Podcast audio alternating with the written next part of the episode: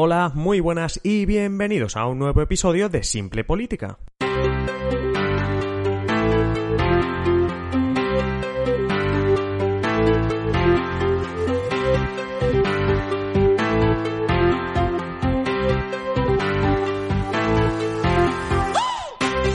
Os habla Adrián Caballero y esto es Simple Política, el podcast que trata de simplificar y traducir todos esos conceptos, estrategias y temas que están presentes cada día en los medios y que nos gustaría entender mejor.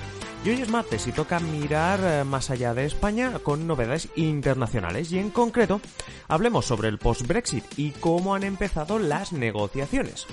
La principal pregunta que nos hacemos es ¿qué ha ofrecido la Unión Europea y qué pide el Reino Unido? Porque ya sabéis que desde la madrugada, por decirlo así, del 31 de enero al 1 de febrero, el Reino Unido ya no forma parte de la Unión Europea y, como dijimos, ahora empieza un periodo de 11 meses de negociaciones, de transición. Entonces, lo que nos preguntamos es, ahora que han pasado unos días, exactamente cómo han empezado esas negociaciones. Bueno, antes de, empezar, hay que decir que la presidenta de la Comisión Europea, Ursula von der Leyen, ya asumió desde que, vamos, desde que el Reino Unido se fue de la Unión Europea, que los 11 meses estos de transición que yo os digo, pues se van a quedar cortos y entonces hay que establecer prioridades. Es decir, lo que asume la Unión Europea es que esto va a llevar mucho tiempo. Bueno, fijaos, tres prórrogas de, Brexit y aquí estamos. Entonces, al haber de asumir que esto no va, no va a completarse, pues lo que dice von der Leyen, lo que dice la presidenta de la Comisión Europea, que es uno de los pesos pesados, al menos por el cargo, pues que hay que establecer prioridades, es decir, ya que no nos va a dar tiempo a negociar todo lo que teníamos pensado negociar, vamos a poner las prioridades, qué es lo que más nos interesa, qué es lo segundo que más nos interesa, y así, cuando llegue el 31 de diciembre de 2020, que en principio es el final de esta transición, pues al menos haber cerrado los temas más importantes. Otro nombre con el que quiero que os quedéis es con Michel Bernier, es francés y es el negociador de la Unión Europea para el Brexit. ¿Y esto qué quiere decir? Quiere decir que el señor Bernier es el contacto directo que tienen los del gobierno del Reino Unido para hablar con la Unión Europea. Es como este es el teléfono con el que tienes que comunicarte a partir de ahora que no eres ya miembro de la Unión Europea. Pues bueno, entramos en materia. A ver, ¿qué, ¿qué, están ofreciendo las dos partes? Bueno, la Unión Europea ofrece un trato de libre comercio para el Reino Unido. Es decir, un trato de libre comercio, de pertenecer al, al mercado europeo, que quiere decir, pues sin aranceles ni cuotas. Básicamente es libertad en el mercado único europeo. ¿Qué es esto del mercado único europeo? Otro día, o en otro episodio, lo tratamos con un poquito más de calma. Pero básicamente, para que nos entendamos, el mercado único europeo, que tú estás dentro por ser de la Unión Europea, eh, básicamente es poder eh, comerciar tus productos eh, fuera de tu país y comprar los productos de la Unión Europea sin ningún tipo de impuestos, sin ningún tipo de arancel que vienen siendo estos impuestos, estas tasas, bueno, pues no tienes que pagar nada extra por el hecho de intentar vender tus productos en el resto de países de la Unión Europea. Esto es genial para la gente que tiene una empresa y que quiere vender fuera de su país en la Unión Europea, porque claro, no tiene que no tiene que preocuparse nada más, es decir, para un eh, fabricante de piezas de metal de Barcelona le es lo mismo vendérselas a alguien en Madrid que a alguien en París que a alguien en Viena, es decir, no hay diferencia alguna más allá de, que te cueste más eh, transportarlas hasta Viena, pero más allá de eso no hay ninguna diferencia. El mercado único europeo también tiene una cosa buena para, para el resto de los que estamos eh, en, en la Unión Y es el tema del trabajo. Es decir, también permite mover a trabajadores, es decir, a que nos movamos nosotros, que aceptemos un trabajo sin mayores dificultades, sin tantas dificultades como, por ejemplo, podríamos tener si nos ofrecen un trabajo en Moscú. Me lo invento, ¿eh? Pero en Moscú o, por ejemplo, en una Londres post-Brexit, en una Londres a partir de 2021, ¿vale? Entonces, ¿qué es lo que le está ofreciendo la Unión Europea al Reino Unido? Pues básicamente le está diciendo, oye, ¿te acuerdas del mercado como un europeo en el que tú estabas simplemente por ser de la Unión Europea? Pues yo te ofrezco esto, te ofrezco que estés, que, que, que, todo se quede igual y que tú tengas la ventaja de poder comerciar, eh, negociar, etcétera, eh, con el resto de la Unión Europea sin que parezca, sin que notes el hecho de haberte ido. ¿Cuál es la condición que le pone la Unión Europea? Porque claro, diréis, hombre, pues vaya gracia, ¿no? Porque entonces es, bueno, pues es bajarse los pantalones, ¿no? Pues bueno, no, claro, la Unión Europea le pone una condición. Y es que el Reino Unido, si quiere este trato, debe seguir las normas europeas. ¿Qué quiero decir con las normas europeas? Pues las normas de sanidad, de respeto al medio ambiente, las normas de regulación de los alimentos, etcétera. Es decir, todas esas normas, pues sobre todo sanitarias, etcétera, que nosotros vemos a día por ejemplo, cada vez que compramos un paquete de lo que sea, desde comprarnos una tostadora nueva a simplemente un juguete, y en la caja seguro que vemos un sello que pone una C y una E, se refiere a la Unión Europea, la Comisión Europea. Quiere decir que ese producto, ya os digo, sea un secador, una tostadora, una nevera, eh, lo que sea, ha pasado unos controles a nivel europeo. La comida que nosotros comemos pasa controles sanitarios acordes a un estándar muy alto de la Unión Europea. Se dice que uno de los más altos o el más alto del mundo, ¿eh? el tema de la sanidad los alimentos, etcétera. Bueno, pues lo que le está diciendo eh, la Unión Europea al Reino Unido es, oye, yo te dejo, por ejemplo, que si tú tienes, mm, yo qué sé, me lo invento, maíz británico y tú quieres vender el maíz al resto de los países de la Unión Europea, no hay ningún problema, lo vas a hacer sin impuestos y sin nada. La condición es que ese maíz debe cumplir con las normas alimentarias, sanitarias eh, que la Unión Europea tiene. Eh, es la contrapartida, ¿vale? Aquí viene parte de la gracia del invento, y es que las normas, estas normas que debería cumplir el Reino Unido, ¿quién las dicta? Las dicta la Unión Europea, las dicta el Parlamento Europeo.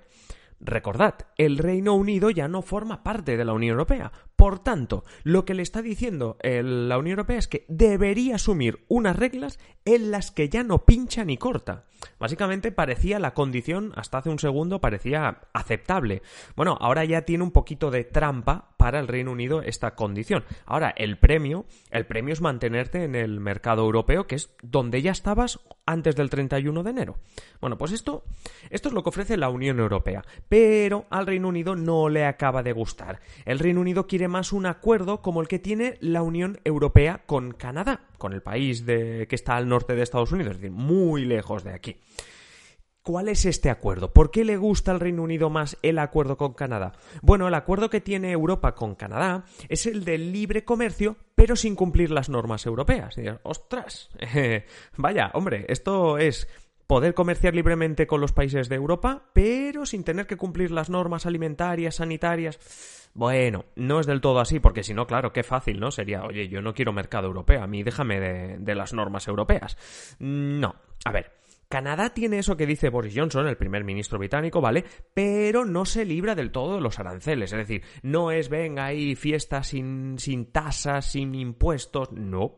No es un todo gratis como en el trato que sí le ofrece la Unión Europea al gobierno británico.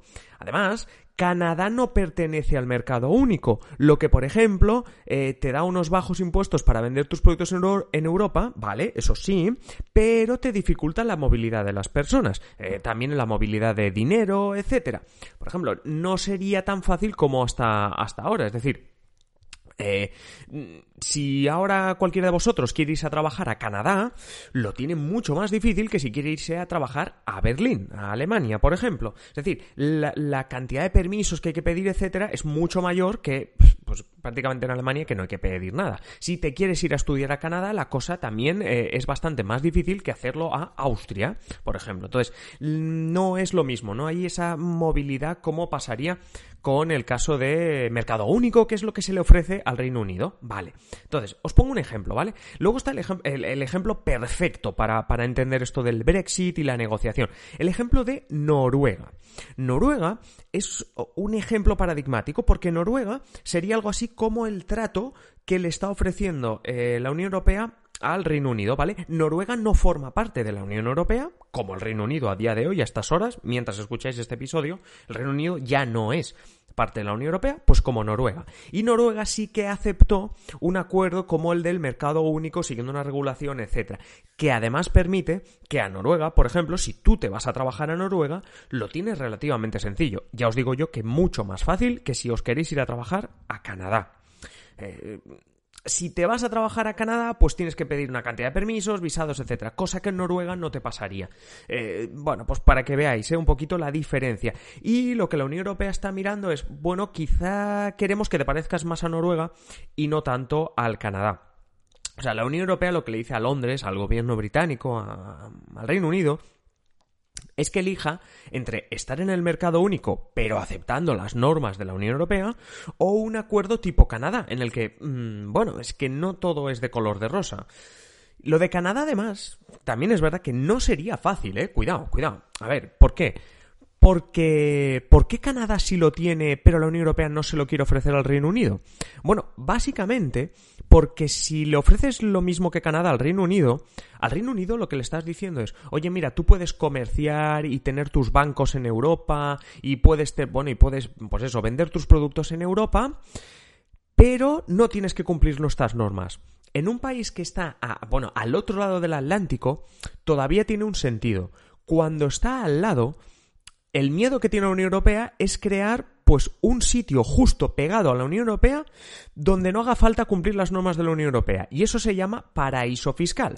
Dicho como lo dicen algunos expertos, lo que no quiere la Unión Europea es un Singapur, ¿eh? ese país Singapur que es como un paraíso fiscal y que está al lado de grandes, eh, grandes países asiáticos. Bueno, pues lo que no quiere la Unión Europea es de repente el Reino Unido ser un paraíso fiscal. Ah, ¿que eres una empresa que quiere pagar menos impuestos? Mm, Reino Unido. Ah, ¿que eres una empresa que quiere cumplir menos menos eh, eh, normativas sanitarias, alimentarias, de medio ambiente. Perfecto, al Reino Unido. Eso no lo quiere la Unión Europea.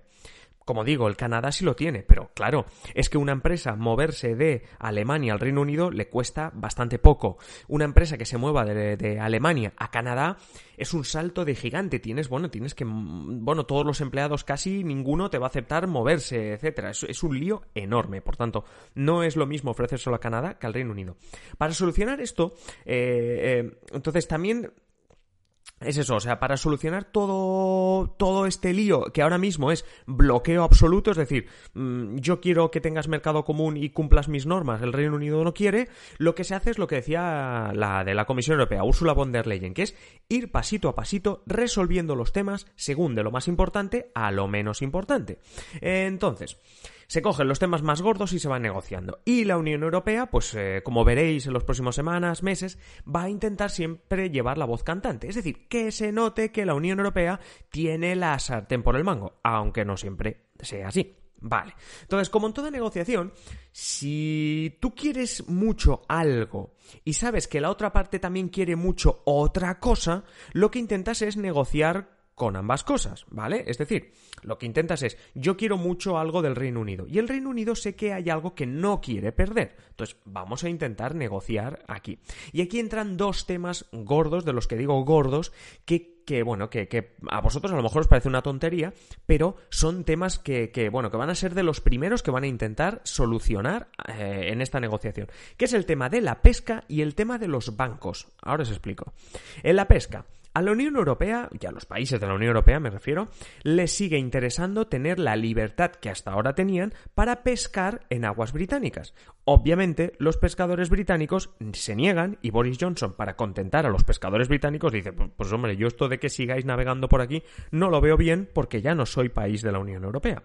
Vale, por otro lado tenemos el tema de los bancos. ¿A qué me refiero? Los bancos del Reino Unido al irse de la Unión Europea, han perdido una especie de pasaporte europeo que les permitía vender en Europa pues, sus productos. ¿Qué es un producto de un banco? Pues seguros, fondos de inversión, ya sabes, lo típico por lo que te llama un banco, lo típico que te vende un banco, ¿vale? Pues los bancos británicos, igual que los bancos alemanes, te podían vender esas cosas a, ti, español. Porque estaban dentro de la Unión Europea. Ahora ya no lo pueden hacer. Eso es un dineral enorme, es un dinero impresionante que pueden empezar a perder los bancos británicos y que no les interesa perder. Ahí, obviamente, el gobierno del Reino Unido está un poco, pues claro, preocupado también. Claro, o sea, lo de la pesca es por un lado y el banco por el otro. Como veis, hay algo que el Reino Unido quiere mucho, pasaporte europeo de los bancos, hay algo que los europeos quieren mucho, aguas británicas para poder pescar. ¿Qué hace la Unión Europea en la negociación? Pues mete las dos cosas. Si tú quieres un pasaporte para tus bancos, yo quiero pescar en tus aguas. Y esto es básicamente la negociación que de momento van a, van a llevar. Así van a ir las negociaciones, por lo que parece, si ni Boris Johnson acepta lo del mercado libre, ni la Unión Europea acepta lo de Canadá. O sea, van a tener que ir pasito a pasito de lo más gordo a lo menos gordo, por decirlo así. Recordad que antes de julio se puede pedir una prórroga, ¿eh? por si ven que esto se va a alargar mucho. Pero Boris Johnson, que siempre ha tenido unas ganas terribles de irse de la Unión Europea, ha hecho hasta una ley prohibiendo pedir prórrogas. Pero veremos, porque lo que de momento se ofrecen entre ellos no parece estar gustando ni a los unos ni a los otros. O sea que esto tiene una pinta de que va para largo. Y que vamos a tener más de un episodio, mm, seguro. Y esto de momento, de momento, es todo lo que tenía para vosotros sobre el tema del post-Brexit y la negociación que acaba de empezar. Ya sabéis que si queréis sugerirme temas nuevos o más información sobre este o que hablemos más sobre este, podéis contactarme a través de adriancaballero.net barra contactar. Y antes de despedirme, como siempre, agradeceros las puntuaciones en Apple Podcasts, en ebooks, a través de mi web y obviamente pediros que si no lo habéis hecho os suscribáis a Simple Política a través de cualquier plataforma, Spotify, Apple Podcast, ibus, la que queráis. Yo os espero ya en el siguiente episodio. Un saludo y que tengáis un feliz día.